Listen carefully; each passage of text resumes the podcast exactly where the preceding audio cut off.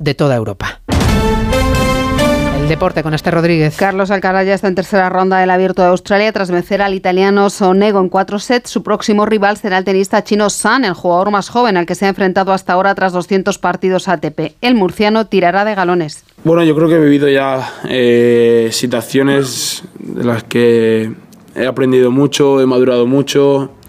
Eh, soy muy joven, pero, pero ya me, me siento un jugador experimentado en el, en el circuito. Sé cómo lidiar con, con ciertas situaciones, ya he vivido pues momentos de máxima tensión, finales de Grand Slam, eh, lidiar con, con el número uno, la otra cara de la moneda ha sido la sorprendente derrota de Davidovich ante el portugués Borges, que deja solo al Caraz en el cuadro masculino. Girona, Real Sociedad y Celta avanzan a cuartos de final de la Copa del Rey, que completa hoy su cuadro de cuartos de final con los partidos unionistas de Salamanca, Barça y Atlético de Madrid, Real Madrid. El Barcelona será el rival del Levante en la Supercopa Femenina tras golear al Real Madrid 4-0 y Carlos Sainz acaricia el título en el Dakar con su más directo rival perdiendo más de una hora en la etapa de hoy. Y además la pregunta que hoy formulamos